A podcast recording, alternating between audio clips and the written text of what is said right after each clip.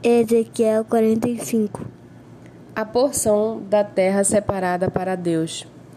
Quando vocês repartirem a terra como herança, façam uma oferta ao Senhor, uma porção santa da terra.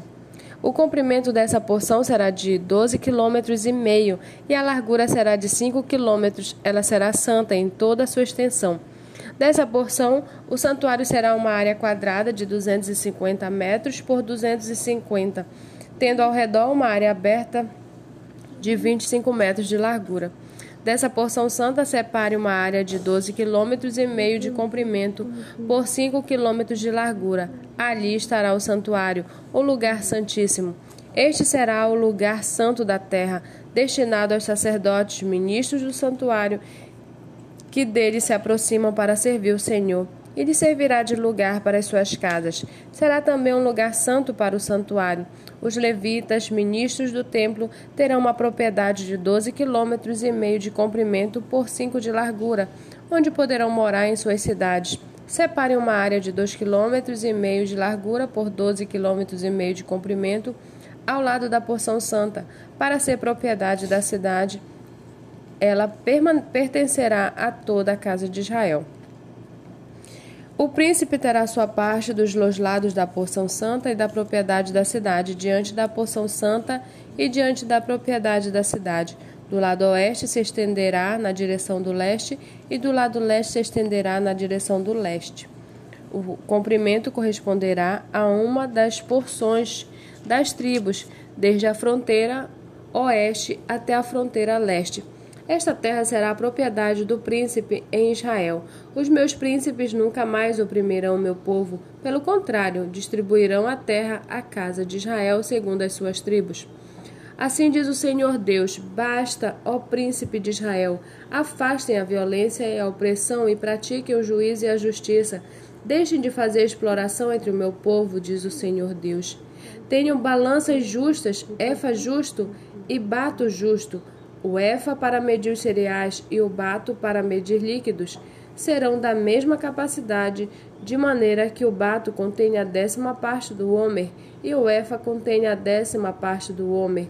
O homer será a medida padrão, o ciclo será de 20 geras.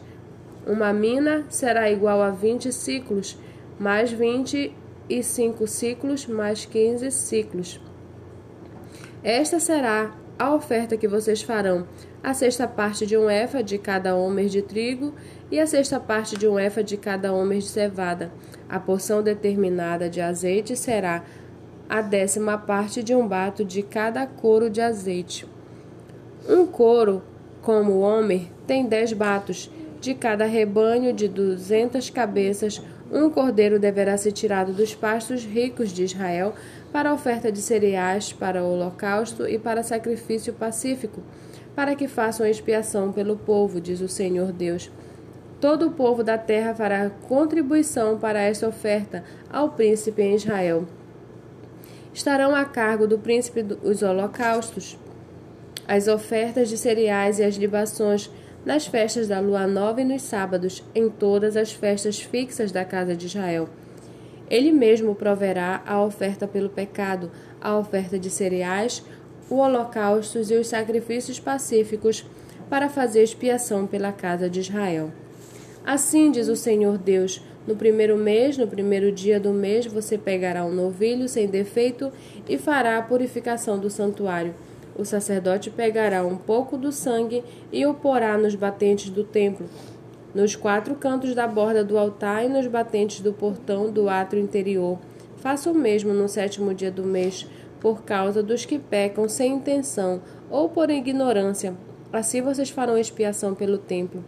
No primeiro mês, no dia 14 do mês, vocês terão a Páscoa, festa de sete dias em que comerão pães sem fermento.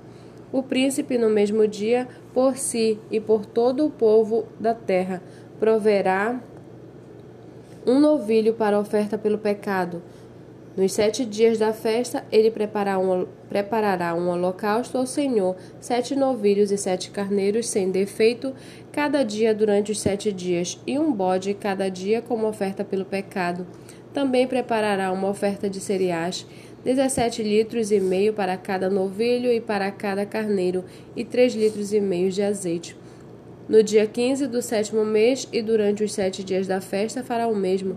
A mesma oferta pelo pecado, o mesmo holocausto, a mesma oferta e a mesma porção de azeite.